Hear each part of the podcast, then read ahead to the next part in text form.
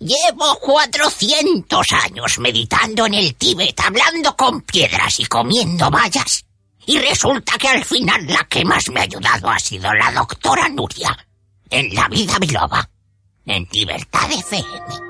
Pues estamos en la vida biloba y vamos a hablar de nuestras píldoras saludables de la cúrcuma.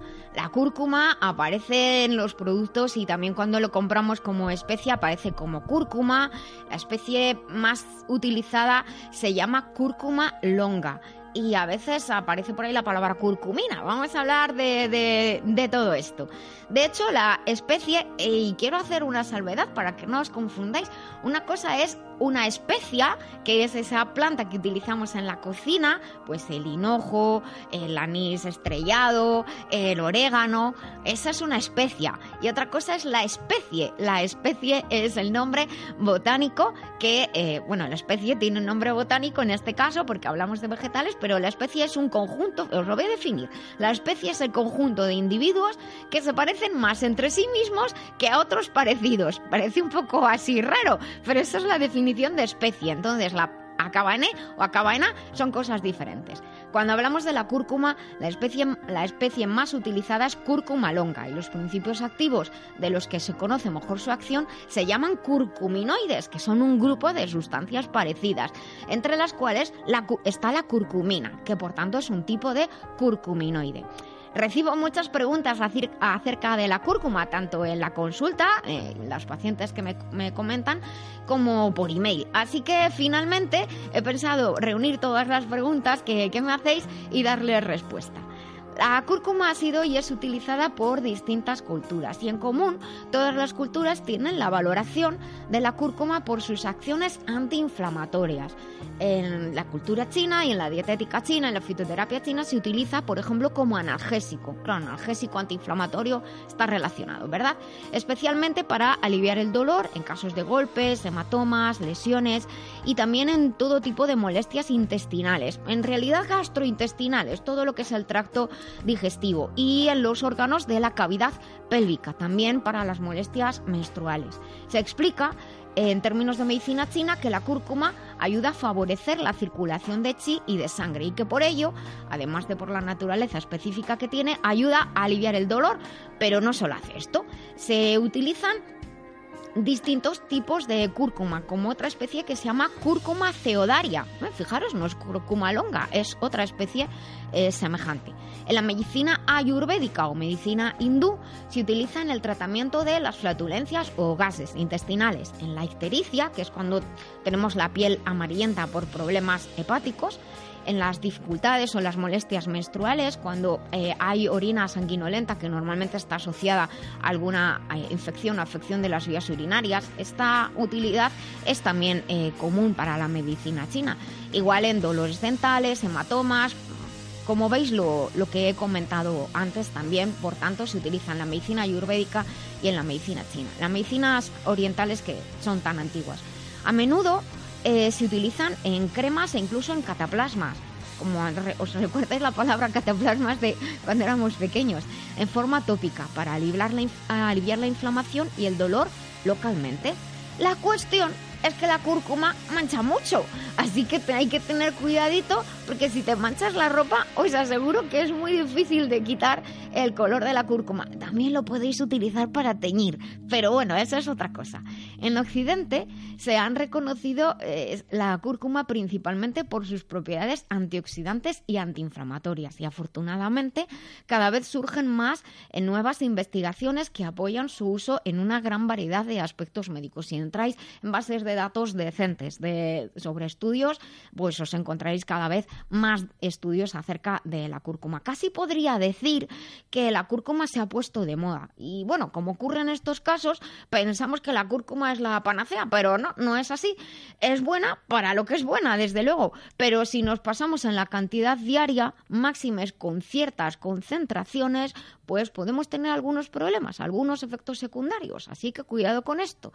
Es algo con lo que yo discuto mucho, de lo que discuto mucho con algunos eh, profesionales. No me quiero olvidar eh, de indicar que tanto si fuera eh, un exceso de planta como si fuera un exceso de los principios activos concentrados, pues repito, podemos tener problemas. Así que la moderación llama, llama a nuestra puerta y el conocimiento de las propiedades de la cúrcuma en este caso y de cómo utilizarla o cómo incluirla en nuestra dieta es lo que nos asegurará que no tengamos ningún problema. No quiero asustaros con esto, lo que quiero es llamar vuestra atención sobre el hecho de que hay que utilizar bien los, las sustancias eh, naturales también, porque también puede llegar un momento a partir del cual puedan ser tóxicos. Hasta la simple manzanilla, si os pasáis también puede crear algún efecto secundario.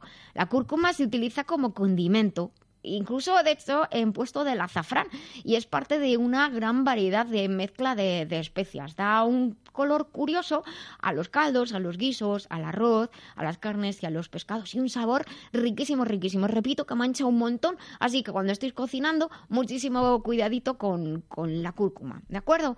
Preguntas, que ya he respondido algunas de las preguntas que me habéis hecho, ahora os voy a ir haciendo algunas. ¿Qué propiedades tiene eh, la cúrcuma sean interesantes para decidir incluir la cúrcuma en nuestra alimentación? Bueno, pues ya lo he dicho.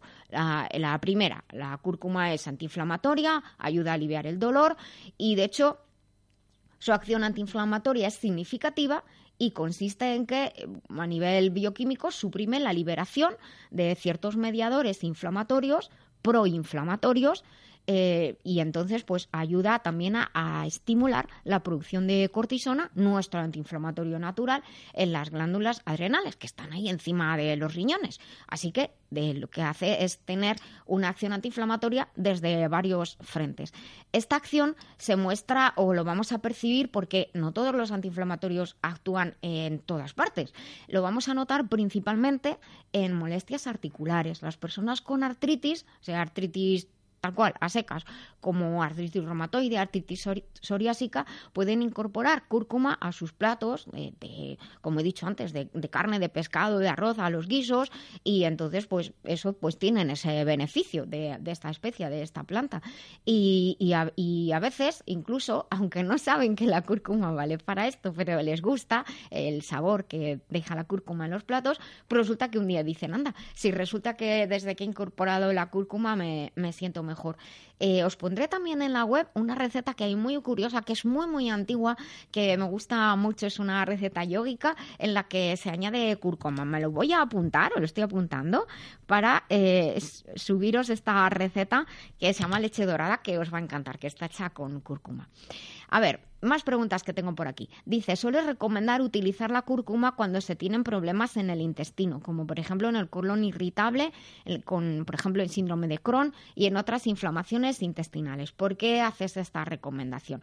Bueno, ya he comentado que la cúrcuma actúa, tiene una acción antiinflamatoria y a la par tiene una afinidad muy importante por dos áreas del cuerpo, la parte articular, que ya he comentado, y el sistema digestivo. Ayuda, por así decirlo, creando una protección intestinal por eso facilita el, bienestar en los casos de colon irritable, por ejemplo, también en los casos de síndrome de Crohn.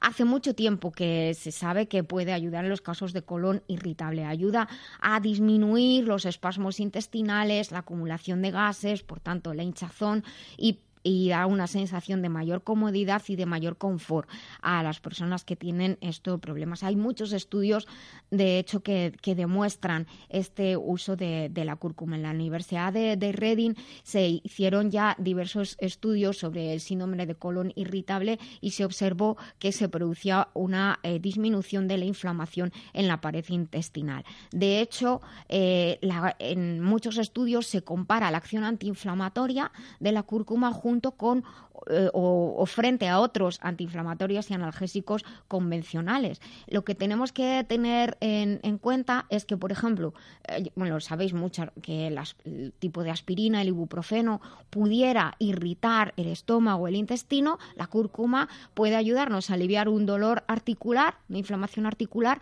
y no produce esa inflamación o daño intestinal. Así que es una, es una buena opción. Lo que sí es cierto es que la acción pues proviene de todo el conjunto de principios activos que contiene la cúrcuma. Eso es importante. También se utiliza no solamente en la inflamación intestinal o en personas que suelen tener malas digestiones, sino en el síndrome de Crohn o en una colitis ulcerosa, tanto temas autoinmunes como de otro tipo de inflamaciones intestinales elevadas. Ahora te pregunta que me habéis enviado. ¿Qué hay de cierto en que puede ayudar a bajar el colesterol? Bien, pues por una parte, eh, la cúrcuma puede ayudar a disminuir la absorción del colesterol. Eso por un lado, si absorbemos menos colesterol de los alimentos, pues la tasa general va a disminuir. Y por otra parte, facilita la eliminación, porque eh, y eh, de estas dos maneras, impidiendo, disminuyendo la absorción y facilitando la eliminación, pues las tasas globales de colesterol bajan y por eso indirectamente se protegen los vasos sanguíneos.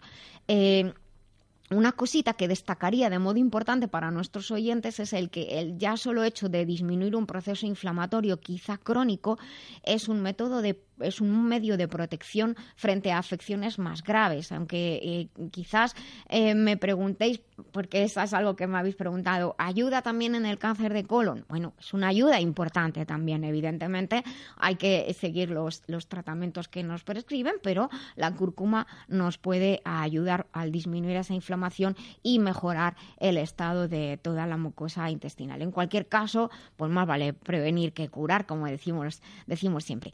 Y ¿Y cómo es eso de que ayuda a eliminar mejor el colesterol? Pues una de las vías es que la cúrcuma ayuda al hígado y ayuda a que la bilis salga mejor de la vesícula biliar. Por eso tenemos esta acción de la bilis que tiene una acción antibacteriana, mejora, ayuda a renovar la, flora intestinal, ayuda a minimizar la flora mala, la flora patógena y fijaros qué cantidad tan distinta de efectos que, tiene la cúrcuma. Eh, hay algunos estudios que sugieren que la cúrcuma podría ayudar internamente, sobre todo el intestino que está muy relacionado con los pulmones, a proteger del efecto de sustancias tóxicas, por ejemplo, de las que está en el tabaco. Pero honestamente, lo mejor es dejar de fumar y también evitar eh, lo de ser fumadores pasivos. Así que no tengáis el truco de fumo y luego tengo, tomo cúrcuma, ¿vale? Os hago un resumen de las utilidades de la cúrcuma y os recuerdo también que no es lo mismo utilizar la cúrcuma en la comida diaria que utilizarlo como complemento que ahora os diré.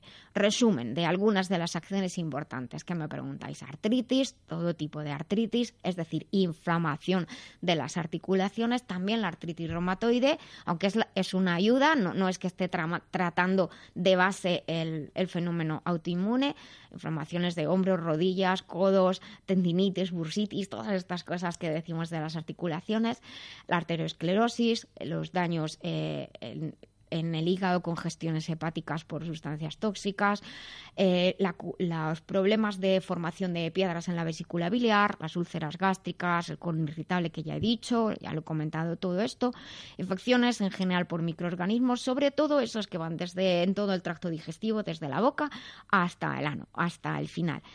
Y respecto a la dosificación, lo he comentado antes, me preocupa mucho cómo se está utilizando en los últimos tiempos. La dosis recomendada, así por decir unas cifras, porque también depende de cuál sea nuestro estilo de dieta, o sea que no es lo mismo la dosis recomendada en, España posiblemente que en Estados Unidos. Así que nos estáis escuchando desde allí, pues preguntándonos, pero puede haber variaciones. Puede variar entre 500 miligramos a 1500 miligramos al día de los extractos secos, que es lo que se suele utilizar, y además estandarizados de raíz de cúrcuma, que es lo que se usa. También va a depender del grado de pureza que tenga ese extracto estandarizado. En general es un 95% valorado en curcuminoides o curcumina y la dosis depende también de la acción buscada. No es lo mismo tener un problema crónico que suele necesitar menos dosis que de un día me duela un montón algo y entonces en ese día puntualmente tomo una dosis alta. Pero cuidado con las dosis muy elevadas, que no las he nombrado aquí, pero dosis muy elevadas, incluso de varios gramos de los extractos al día. Pueden interaccionar con medicación, como antiinflamatorios o anticoagulantes. Así que por favor consultad antes con un profesional de la salud, siempre para utilizar en general a los suplementos, pero máxime en este caso que os acabo de comentar. Y además, si tomáis la cúrcuma con otros ingredientes con los que hace sinergia, pues posiblemente la dosis necesaria sea menor.